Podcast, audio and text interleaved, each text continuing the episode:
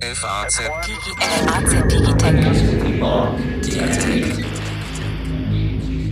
Herzlich willkommen zu einer neuen Folge unseres FAZ Digitech Podcasts. Es geht um die Zukunft der Autoindustrie, der wichtigsten Wirtschaftsbranche Deutschlands. Hier im Studio sitzen Carsten Knob, unser Chefredakteur für digitale Produkte, Alexander Armbruster ist mein Name, ich bin Wirtschaftsredakteur der FAZ und als Gast haben wir heute unseren Autoexperten aus der Wirtschaftsredaktion eingeladen, Martin Kropp. Hallo Martin, vielen Dank, dass du dir Zeit genommen hast. Hallo und danke, dass ich dabei sein kann. In dieser Woche war Autogipfel in Berlin. Die Ergebnisse Mao, ein Ministerpräsident, Herr Kretschmann aus Baden-Württemberg, hat sie kommentiert mit den Worten, ich dachte, mir fällt echt die Zeitung aus der Hand. Was wir erstmal gut fanden, weil er natürlich auf jeden Fall eine Zeitung liest und wir haben natürlich auch einen bestimmten Wunsch, welche es sein sollte. Aber Martin sagte nochmal gerade, worüber hat er sich denn aufgeregt und was war denn das eigentlich für ein Gipfel? Also der Autogipfel war ein verabredetes Treffen ähm, sozusagen der Autobranche mit den Spitzen der Bundesregierung. Ähm, da geht es eigentlich darum, nach dem Dieseldesaster der vergangenen Jahre sozusagen eine Arbeitsatmosphäre wiederherzustellen zwischen Politik und Wirtschaft, um die großen Themen, den Wandel der Autobranche anzugehen, Elektrifizierung, aber auch Digitalisierung mit dem Großthema autonomen Fahren und deswegen hatte man sich verabredet. Herr Kretschmann war, äh, und das hatte er auch im Vorfeld schon ähm, angedeutet, war zu, sauer, weil er natürlich aus einem Bundesland kommt, wo die Autoindustrie ein äh, großes äh, Standbein hat. Ähm, er kommt ja aus Baden-Württemberg, äh, dort sitzen Daimler unter anderem, dort sitzt auch Porsche und äh, viele Zulieferer.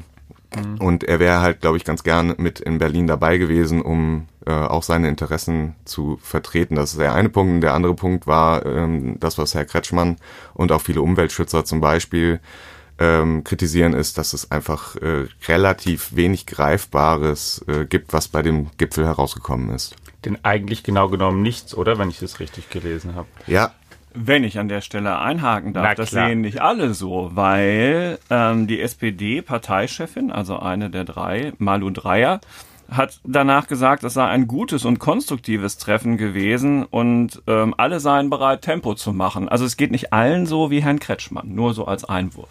Ja, genau, du hast mich unterbrochen, deswegen war das Ja, äh, was ich gerade eben noch reingesprochen habe, gar nicht als Bestätigung gemeint sondern äh, na, macht ja nichts. Ja. Ähm, es war quasi der Auftakt zu, äh, ich wollte anheben zu einer längeren Erläuterung.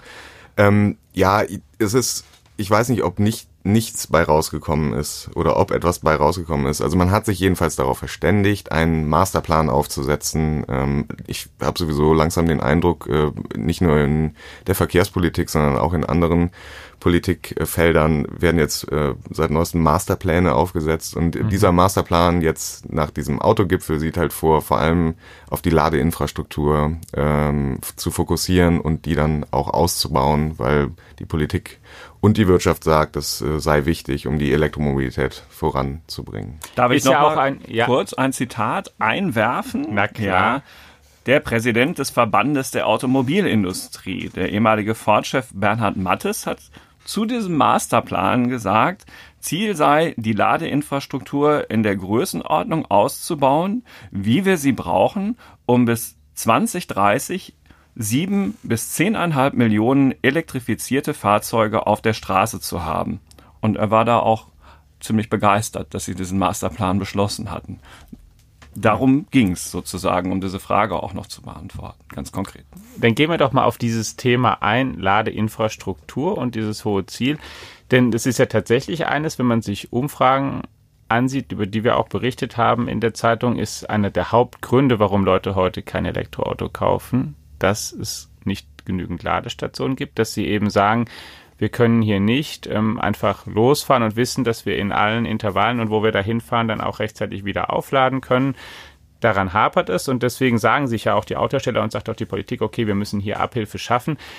Martin, wie, wie ähm, dicht ist denn unser Ladeinfrastrukturnetz heute eigentlich? Und was steht denn da jetzt im Raum? Denn es gibt ja sozusagen da mehrere Möglichkeiten, wenn man diese Struktur aufbaut. Entweder kann man sagen, Mensch, das ist ja auch ein Geschäftsmodell, sollen die Unternehmen sich selbst drum kümmern. Oder, und das ähm, hat ja auch unsere Autoindustrie im Sinn, der Staat soll sich da beteiligen oder zumindest teilweise beteiligen, wo man ja auch sagen kann, muss es denn sein? Brauchen wir dafür Steuergeld? Ja, ich versuche es mal zu sortieren. Also ja. Äh, Stand äh, Ende März haben wir in Deutschland äh, 17.400 Ladepunkte. Ladepunkte ist nicht zu verwechseln mit Ladesäule, denn eine einzelne Ladesäule kann mehrere Ladepunkte haben, also mhm. mehrere Möglichkeiten für mehrere Autos sich dort anzuschließen. Also es sind 17.400. Ähm, es, die sind unterschiedlich verteilt. Mhm. Also ähm, in Berlin äh, gibt es sehr viele, in Hamburg gibt es sehr viele, in Frankfurt gibt es relativ wenige. Die Stadt äh, ist ähm, quasi nicht unter den ähm, zehn Städten mit den meisten Ladepunkten. Genau, das äh, verteilt sich so. Auf dem Plattenland ist es natürlich weniger als generell in Städten und so sieht das momentan aus. Es gibt eine Richtlinie von der Europäischen Union, wo drin, wo ein Richtwert drin steht. Also mhm. es wird gesagt, dass etwa ähm, äh, je Ladepunkt es zehn Elektroautos geben kann. Wenn man jetzt schaut, dass es in Deutschland ungefähr 180.000 Elektroautos momentan gibt, also das sind reine Batteriefahrzeuge plus ähm, Plug-in-Hybride, deren Batterie für den zusätzlichen Elektromotor sich an so einer Lade äh, aufladen lässt, dann äh, liegen wir momentan ganz gut da. Also wir sind mhm. unter dieser Quote 1 zu 10, also ein Ladepunkt und 10 Elektroautos, das sieht gut aus. Aber das, was Carsten ja auch schon angesprochen hat, die, das Hochfahren der äh, Elektroautos und ähm, das Ziel bis zum Jahr 2030 10 Millionen, 10,5 Millionen Elektroautos im Bestand zu haben, ähm, benötigt einfach mehr Ladeinfrastruktur. Und jetzt gibt's eben zwei Punkte. Also momentan, die momentanen Elektroautobesitzer oder Eigentümer vielmehr, die laden hauptsächlich zu Hause. 85 Prozent, mhm. äh, sagt zumindest die äh, Plattform für die Zukunft der Mobilität, der Ladevorgänge heute finden zu Hause statt. Das sind aber auch in der Regel Menschen mit einem höheren Einkommen, die womöglich, ich kann das nicht bestätigen oder es gibt keine Statistik darüber, aber die womöglich in einem Einfamilienhaus wohnen mit einer Garage, mhm. mit einem Carport, die ähm, sich dorthin dann für ihr neues Elektroauto eine sogenannte Wallbox äh, gelegt haben, äh, womit man schneller laden kann mhm. als mit der Haushaltssteckdose. Und äh, die haben also im Prinzip ihre eigene Infrastruktur, laden vielleicht auch noch beim Arbeitgeber, aber in dem öffentlichen Raum, wo viele Autos ja auch heute schon rumstehen, weil es nicht jeder einen eigenen Parkplatz hat, ähm, gibt es eben noch relativ wenig Möglichkeiten. Und diese Menschen möchte man abholen, indem man die Ladeinfrastruktur ausbaut. Und dann gibt es sozusagen das, das, das Zweite, nämlich die, die Frage, wer soll das denn bezahlen? Da gibt es ja die Möglichkeit, dass die Unternehmen das selbst machen können. Man kann ja sagen, es ist auch ein Geschäftsmodell natürlich. Du baust das auf. Stromtanken kostet dann so und so viel und dann muss halt das Tanken so viel kosten, dass für jemanden, der die Station aufbaut, eben eine bestimmte Gewinnmarge abfällt. Und die zweite Möglichkeit besteht darin, dass, und das scheint mir gerade der Fall zu sein, dass die Hersteller sagen, ja gut, es gibt, wir können das machen wesentlich, aber wir wollen auch staatliche Unterstützung, gerade in den ähm, ländlichsten Räumen dieses Landes, wo die einfach dichter besiedelt sind, wo es einfach wenig lukrativ ist, das von unserer Seite aus zu machen. Gibt es da Zahlen, die schon genannt werden und konkrete Forderungen? Ja. Also die Autobranche würde oder hütet sich und würde auch einen Teufel tun, ähm, jetzt äh, sozusagen Milliarden zu fordern. Ähm, hm. Ihr Ruf ist ja momentan nicht der beste. und äh, deswegen gibt es jetzt keine konkrete Forderung von der Branche an die Politik. Wir brauchen jetzt noch weitere Milliarden. Was aber schon seit 2017 aufgelegt ist, ist ein von der Bundesregierung, mhm. damals unter dem damaligen Verkehrsminister Alexander Dobrindt von der CSU, ähm, ist aufgelegt ein, ein Ladesäulen, Ladeinfrastruktur-Förderprogramm. Da fließen 300 Millionen rein, ähm, die stehen bereit. Ich glaube, nach meinem letzten Stand ähm, sind etwa 40 Millionen abgerufen davon. Die Idee dahinter ist, die Investitionskosten für die Ladesäule, also das Aufstellen, den Anschluss an das Stromnetz, die Erdarbeiten mhm. ähm, und so weiter, quasi einen Teil davon zu fördern. Und ähm, jetzt hat äh, der äh, heutige Verkehrsminister Andreas Scheuer, ebenfalls von der CSU, gesagt, er würde äh, eben dieses Geld kurzfristig, also das ist zumindest das, was er in das sogenannte Klimakabinett der Bundesregierung eingebracht hat, äh, gerne um eine Milliarde nochmal ähm, äh, quasi steigern. De facto ist es so, der der Bund oder die Bundesregierung zahlt nicht die komplette Ladesäule, sondern eben gibt eine Anschubinvestition, mhm. ähm, damit eben mehr Unternehmen dann äh, diesen Markt für sich entdecken und sagen, okay, mit der Förderung traue ich mir das zu, Ladesäulen aufzubauen. Es können kommunale Unternehmen sein, es können große Energieversorger sein, es können Tankstellen sein, es können aber letztlich auch äh, Supermarktketten sein, wie, äh, wie, ich nenne jetzt keinen Namen, mhm. um keine Werbung zu machen, aber jedenfalls ähm, äh, genau, dafür ist das Geld da und äh, also ein komplett ähm, komplett finanziertes äh, Ladeinfrastrukturnetz von der Bundesregierung oder vom Bund oder von den Steuerzahlern letztlich äh, wird es, glaube ich, in Deutschland nicht geben, aber es gibt diese Anschubfinanzierung. Ja, wäre ja auch eigentlich nicht im Sinne der Sache, wenn das der Staat bauen müsste, weil dann wäre es ja auch ein starkes Signal, dass es eigentlich auch gar nicht so wirtschaftlich sinnvoll wäre, das zu machen, wenn es da nicht Geschäftsmodelle gäbe, bei denen Unternehmen von sich aus sagen, das wollen wir machen, oder Carsten? Es ist, also wenn man sich überlegt, was für unglaubliches Geld die deutsche Autoindustrie in den vergangenen Jahren verdient hat, ja, bevor jetzt. Ja, das ja, kommt natürlich also dazu, ja. Sagenhaft, wie die die Zukunft verschlafen haben und dass ich äh, jetzt an allen möglichen Autohöfen vorbeifahre und äh, Tesla-Ladestationen all überall sehen muss, aber nichts aus deutscher Produktion oder also von, für, von deutschen Herstellern für deutsche Autos. Äh, es stört mich einfach. Ähm, mhm. und ähm, äh, nur es ist ja auch vergossene Milch. Ja, man kann sich darüber ärgern und trotzdem müssen wir in der Zukunft irgendwie vorankommen. Die deutsche Autoindustrie ist für das Land unglaublich wichtig. Mhm. Es ist ja immer wieder dasselbe, egal ob es Mobilfunk ist oder Ladestationen. Auf dem Land muss man irgendwas tun. Letztlich ist es Infrastruktur. Irgendwelche Brücken wird man bauen ich denke, es wird da auch ordnungspolitisch halbwegs saubere Kompromisse geben können. Aber ganz ohne Staat wird es vermutlich auf dem Land nicht gehen, denke ich auch. Ja. Ich, ich würde gerne noch was dazu sagen. Du sagst, äh, die, die Branche hat es verschlafen. Also man muss zumindest dazu äh, sagen, dass es ein Konsortium gibt, Ionity ja. heißt es, was in Europa und auch in Deutschland an Hauptverkehrsachsen gerade dabei ist äh, Ladesäulen aufzustellen. Ich weiß, aber die Tesla-Säulen sind schon da. Die sind schon da. Ja, das ist, so. da gebe ich dir recht. Ja, genau. Ja. Also Andererseits denk, kann man da zum Beispiel, könnte man ja sagen, okay, die sind da natürlich, aber Tesla ist trotz allem ja weiterhin nicht das Auto für die ganz breite Masse hier, auch was die Stückzahlen das angeht. Stimmt.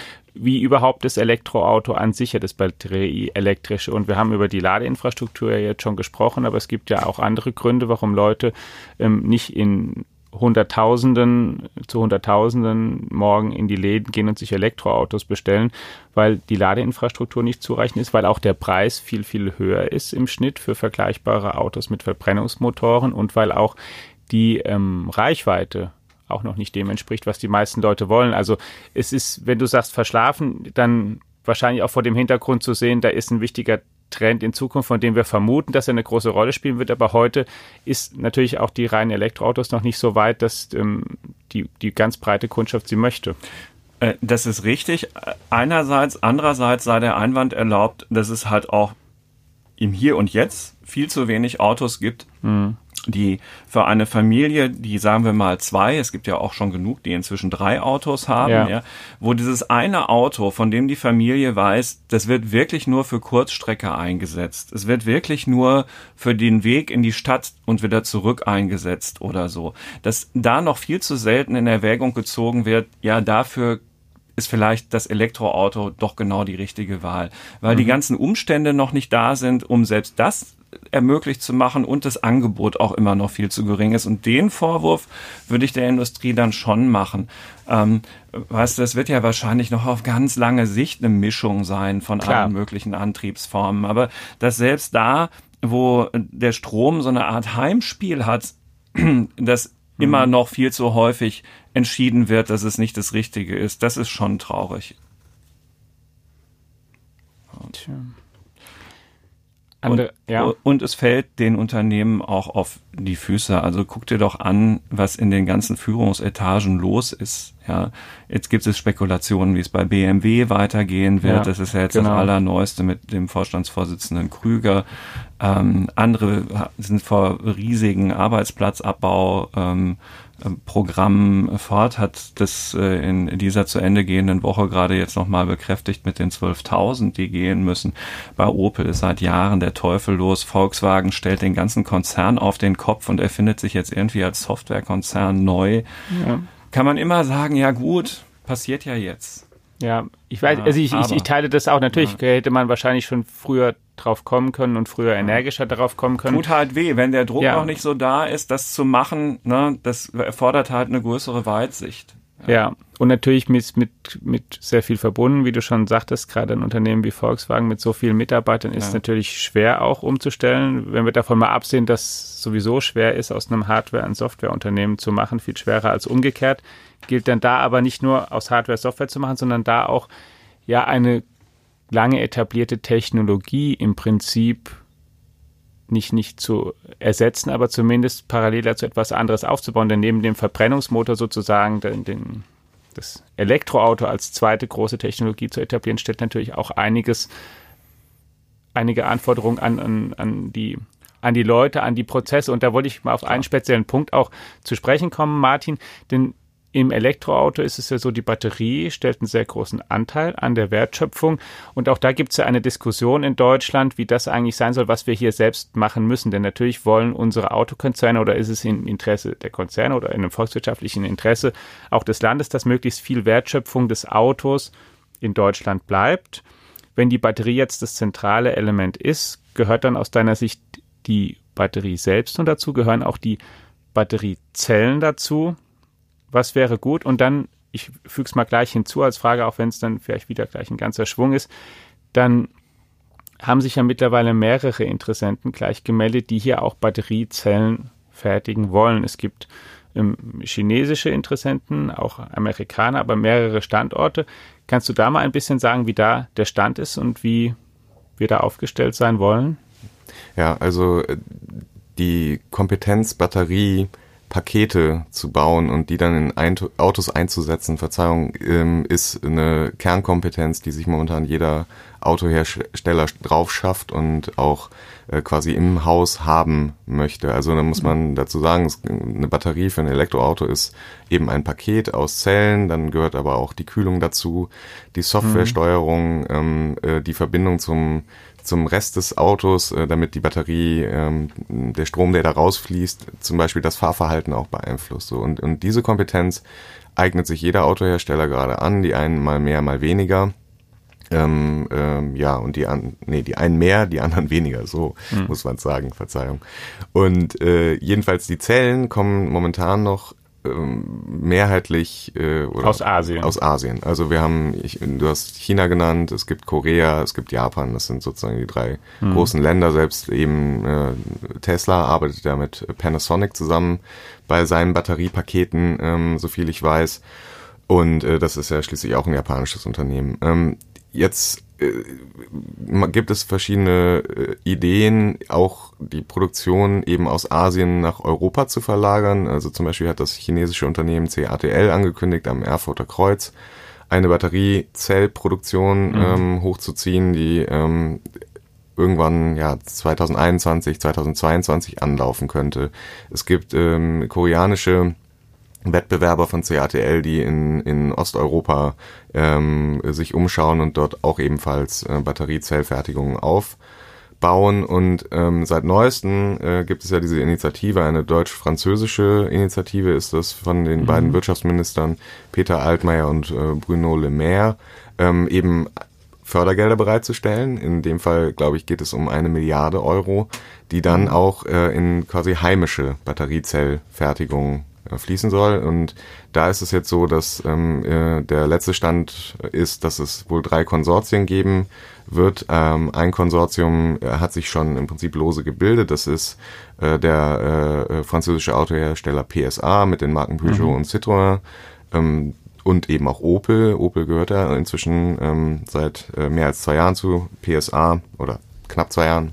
Jedenfalls, äh, die wollen das zusammen mit einem französischen Unternehmen machen, das heißt Saft. Ähm, und es könnte sein, dass äh, sie eben einen Teil des Fördergelds äh, bekommen von äh, äh, Deutschland und Frankreich, um dann in Kaiserslautern am Opel äh, Standort eine Zellfertigung auch aufzubauen. Volkswagen will in Salzgitter eine Zellfertigung aufbauen, bewirbt sich auch mhm. nach eigenen Angaben um Fördergelder könnte das mit einem schwedischen Start-up äh, für Batteriezellfertigung namens Northvolt ähm, machen. Und das wäre dann sozusagen, wenn man sagt, ähm, das wäre das zweite Konsortium, hätte man zwei, das dritte, da weiß ich jetzt gerade nicht oder habe ich nicht parat, ob es da schon Spekulationen gibt, wer das sein könnte, aber damit hätte man sozusagen drei ähm, Standorte zusätzlich zu dem von CATL am Erfurter Kreuz wo äh, dann eben in Deutschland, Schrägstrich Frankreich, Batteriezellen hergestellt werden könnten künftig. Aber das Ganze dauert. Äh, mhm. erstmal müssen sich die Unternehmen finden, dann äh, müssen Standorte gesucht werden, dann muss diese Zellfertigung aufgebaut werden. Ähm, also zum Beispiel CATL hat vergangenes Jahr angefangen am Erfurter Kreuz und braucht drei Jahre, um das hochzuziehen, obwohl die wahnsinnig viel Erfahrung schon mit Batteriezellfertigung ja. haben. Aber wenn wir mal betrachten, das war zumindest mein Eindruck, dass vor zwei Jahren hier noch auch ganz viele wirtschaftliche Bedenken gab, ob das überhaupt hier rentabel möglich ist.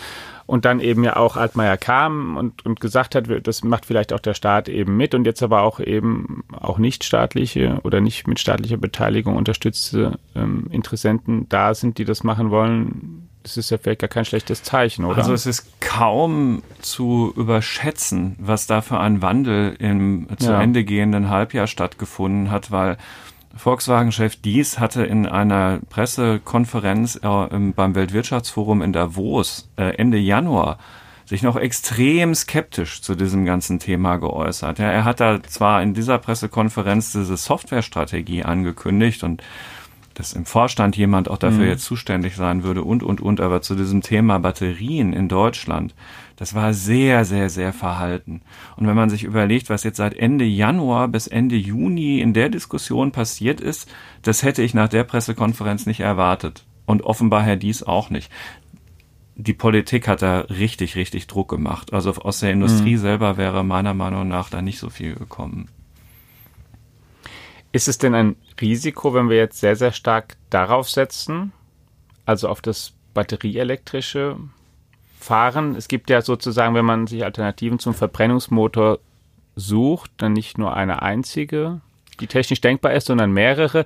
Und jetzt darauf richtet sich schon ein sehr, sehr starker Fokus. Jetzt natürlich, man kann sagen, okay, wenn da jetzt, also ich glaube, wie kann man wie bei jeder Technologie sagen, auch bei, bei ähm, Computerchips zum Beispiel, wenn dann immer mehr Leute anfangen, das herzustellen, da immer mehr Geld reinfließt, dann wird man da mehr Erfahrung machen, dann wird man das Ganze verbessern. Dann am Ende ist es ja zum Beispiel auch ein, ein Grund, warum Moore's Law zum Beispiel entstanden ist in der, in der mhm. Computerbranche, ist ja nicht so, weil es ein Naturgesetz wäre wie ähm, die Newtonschen Gesetze, sondern auch einfach, weil es plötzlich eine Mainstream-Technologie war, auf die sich ganz viele draufgesetzt haben und woran die meisten forschen, da gibt es auch dann mit der höchsten Wahrscheinlichkeit den größten Fortschritt. Also es wird wahrscheinlich schon Fortschritte geben in der Batterietechnik, wie man das besser machen kann, wie man bessere Batterien, die längere Laufzeiten ermöglichen und so weiter herstellen kann, wie man das auch kostengünstiger über die Zeit machen kann.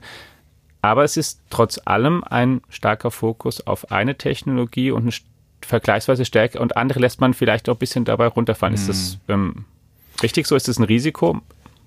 Also ich äh, denke, es ist so, dass quasi, also über allen stehen ja immer die Klimaziele, also Paris äh, 2050, im Prinzip mhm. die Erderwärmung ähm, aufzuhalten äh, und dann die industriespezifischen äh, Ziele ähm, der Autoindustrie, den CO2-Ausstoß zu minimieren. Die, die Branche sagt zumindest, der, der schnellste und wirtschaftlich effizienteste Weg, ähm, diese Ziele zu erreichen und den CO2-Ausstoß aus dem Verkehr ähm, massiv zu senken, geht nur über Elektromobilität. Volkswagen ist da ja ganz vorne dabei mhm. und hat sich auf diese Straße begeben, also sehr ähm, äh, im Prinzip mit sehr viel Werf und auch äh, öffentlichen Auftritten und hat gesagt, die ähm, batterieelektrische äh, Mobilität ist die Zukunft. Fakt ist, ähm, die legen natürlich nicht andere Techniken beiseite. Also es gibt ja noch die Brennstoffzelle, mhm. ähm, man muss mal überlegen, was mit synthetischen Kraftstoffen ähm, passiert. Äh, das sind ja Kraftstoffe sozusagen, ähm, die mit normalen Verbrennungsmotoren funktionieren. Äh, würden, die müssen nur synthetisiert werden und da fließt auch jede Menge Energie äh, momentan rein. Aber letztlich, ähm, dadurch, dass sie halt quasi synthetisiert werden, ähm, äh, haben sie halt einen geringeren CO2-Ausstoß oder es kommt halt einfach auch darauf an, welche Energie da reinfließt. Wenn da Solarstrom reinfließt für die Synthese, dann ähm, ist quasi der CO2-Aufwand für diese Kraftstoffe null. Mhm. Ähm, so, das sind diese drei Sachen. Ich, kenne im Prinzip keinen Autohersteller, der sagt, wir hören jetzt äh, schlagartig auf, äh, an der Brennstoffzelle zu forschen, ähm, äh, nur weil äh, wir jetzt Ladesäulen ausstellen und sagen, äh, 2030 gibt es 10,5 Elektroautos. Also alles passiert parallel und ähm, ich, ich halte persönlich auch diese Technologieoffenheit äh, äh, für sehr wichtig. Ja, man, also keiner, keiner hört ähm, auf, an den, an allen Antrieben zu forschen. Es wird ja selbst auch noch am Verbrennungsmotor weiter geforscht, um den ist effizienter ja zu machen. Ja, ja. der ist ja, auch wichtig. Die, die, der bleibt ja auch noch, wie wir auch schon hier genau. jetzt in dieser Runde also, besprochen, noch eine Weile so äh, äh, wichtig und Genau, also sollte die Brennstoffzelle tatsächlich irgendwann das Überzeugende sein, äh, und es ist nicht wirklich nicht ausgeschlossen, dass, dass, ja, ja, dass, dass da nochmal so ein richtig. Bosch zum Beispiel, ne? Das ja, hat ja sich darauf fokussiert jetzt auch. Dann ist es halt so, ja, und das ja. wäre vielleicht sogar eine gute Nachricht, ja, weil es irgendwie in sich schon eine sehr, sehr schlüssige Technologie ist, wenn man jetzt mal von diesen ganzen nicht ganz geringen Problemen, äh, die die Techniker noch zu lösen haben, absieht. Äh, es ist ein Dilemma für die Konzerne. Es kostet ein wahnsinniges Geld und, und Volkswagen hat sich halt entschieden, jetzt eine unternehmerische Wette auf die mhm. Elektromobilität einzugehen. Andere fahren also noch etwas deutlicher mehrgleisig. Äh, ist ja auch ganz interessant, ja. wie die sich jetzt unterschiedlich unternehmerisch positionieren. Ja, die einen machen voll elektrisch, die anderen. Also batterieelektrisch meinst du? Ja, ja, setzen auf eine Flotte, wo sie sagen, wir machen erstmal jetzt viel Hybrid in die Flotte rein, weil das vielleicht doch eine Übergangstechnologie mehr ist noch, als man zwischendurch geglaubt hat und und und. Aber so ist halt Wettbewerb, das ist ja schön, ja, Hauptsache es bewegt sich genau. überhaupt irgendwas. Ja. Martin, der eine Autogipfel ist zu Ende. Auch da gilt ja so ein bisschen, ähm, nach dem Autogipfel ist vor dem Autogipfel. Kannst du uns noch einen kleinen Ausblick geben, was aus deiner Sicht jetzt die nächsten wichtigen Etappen sind, die in diesem Jahr noch bevorstehen? Ja, ich will das mal versuchen. Also ähm, was ich so gehört habe, äh, ist es so, dass man sich eben weiter trifft. Jetzt, jetzt, ähm, ich finde das Wort Autogipfel, vielleicht müssten wir uns da auch mal selbst hinterfragen. Also kann sein, ist ja vieles schnell ein Gipfel. Ja, eben. Heutzutage gibt's jede Menge Gipfel. Ähm, also diese Spitzentreffen sind vereinbart worden, ähm, sie regelmäßig abzuhalten, eben zwischen Politik, in dem Fall jetzt zwischen der Bundesregierung aus ähm, SPD und Union und, und der Branche. Ähm, ich persönlich, jetzt, jetzt kann man natürlich wieder Filz und äh, Kungelei rufen, aber ich persönlich halt das äh, angesichts des Wandels, vor dem die Autobranche und ihre immerhin äh, mehr als 800.000 Mitarbeiterinnen und Mitarbeiter stehen für essentiell, dass da ein mhm. Austausch stattfindet. Also ähm, vielleicht bevor man jetzt eben da gleich schon wieder den Lobby-Vorwurf ähm, zieht, ähm, sollte man das eben auch im Hinterkopf haben. Ähm, man trifft sich wohl im Herbst wieder zu einem, ich nenne es jetzt einfach mal Spitzentreffen und ähm, dort soll dann eben das, was, also dieser Masterplan in Details ähm, äh, gegossen werden. Also worüber wir jetzt auch zum Beispiel, wir haben jetzt viel über öffentliche Ladeinfrastruktur ähm, ja, gesprochen, genau. was wir ja zum Beispiel noch gar nicht berührt haben, weil einfach ja auch die Zeit nicht reicht, ist äh, die private Ladeinfrastruktur. Es soll ja auch zum Beispiel das äh, Mietrecht und Wohneigentümerrecht äh, angepasst werden, äh, um damit es einfacher wird für dich oder mich oder Carsten eine Ladesäule in eine äh, Garage von einem Mehrfamilienhaus äh, zu bauen, mhm. denn bisher jeder, der quasi in einer äh, Wohnungs- oder Wohneigentümergemeinschaft ist, weiß es, äh, für solche Entscheidungen braucht es Einstimmigkeit und dieses Prinzip soll zum Beispiel gelockert werden, damit man nicht auf ewigen Wohneigentümergemeinschaftssitzungen immer wieder damit anfangen muss, sondern damit es einfach schneller geht und ähm, und diese regulatorischen Prozesse, ich finde, das, das, da kann eben dann auch Verkehrspolitik oder auch Bundespolitik was bewirken, wenn man das entschlackt, vereinfacht und und äh, eben einfacher macht und unkomplizierter macht, dann ähm, kann das was bringen. Und ich denke, das wird dann im Herbst besprochen werden, ähm, welche konkreten Schritte dann weiter äh, gemacht werden. Vielleicht wird dann auch nochmal gesagt, wie viel Geld sozusagen aus Staatsgeld äh, in die Ladeinfrastruktur fließt und vielleicht ob auch die Unternehmen was ähm, dazugeben. Ich halte das nur eben angesichts auch dieses äh, Unternehmens Ionity, was ja von äh, unter anderem BMW, Daimler, Volkswagen und Ford ähm, äh, gemacht wird und, äh, und das jetzt schon Ladesäulen ähm, aufstellt, äh, halte ich es für schwierig, dass die Branche jetzt mit ähm, ihr Geldsäckel aufmacht und mit großen Summen äh, dann beim nächsten Treffen rüberkommt, wo sie sagt, okay, wir bauen für die die Milliarden äh, Zehntausende Ladepunkte. Und weil du ja mit Herrn Kretschmann aus Baden-Württemberg angefangen hast, können wir gegen Ende den Herrn Kretschmann ja auch nochmal einführen.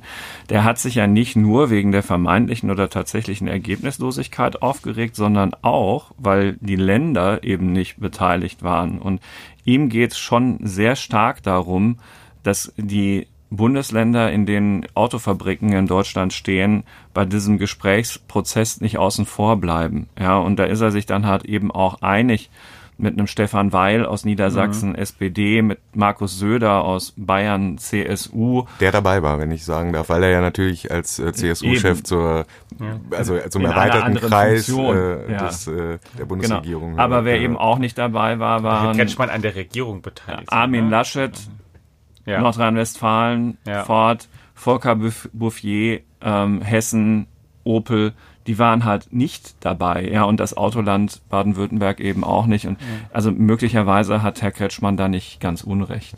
Ja. Umweltverbände waren aber auch nicht mit dabei. Also ich ich finde, es muss klar. Es muss ja auch nicht immer jeder.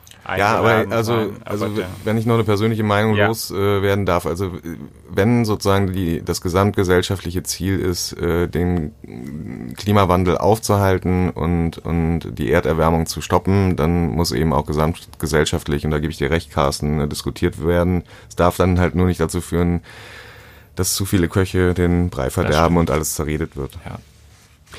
Liebe Hörerinnen und Hörer, vielen Dank fürs Zuhören. Wir haben, wir hoffen, dass wir Sie auf den Stand gebracht haben, in welchem Umbruch sich Deutschlands wichtigste Wirtschaftsbranche befindet, was die wesentlichen Herausforderungen sind, sowohl die wirtschaftlichen als auch die technologischen. Martin, dir ganz herzlichen Dank, dass du dir die Zeit genommen hast und dabei gewesen bist in dieser Woche. Gern. Wir halten Sie natürlich weiter auf dem Laufenden in unseren digitalen Angeboten, in unserer FAZ Digitech App deren Bestandteil auch dieser Podcast ist, über unsere F Plus Angebote, die Faznet Internetseite natürlich und auch über unsere Printprodukte, die FAZ Tageszeitung, Sonntagszeitung und Woche. Haben Sie einen guten Start in die hessischen Sommerferien, wenn Sie in Hessen wohnen. Ansonsten ähm, eine schöne Urlaubszeit. Und für alle die, die nicht wegfahren, beziehungsweise die nächste Woche reinhören wollen, auch da gibt es natürlich, wir machen keine Sommerpause, einen Podcast. Haben Sie eine gute Zeit und eine gute Woche. Ciao. Tschüss. Tschüss.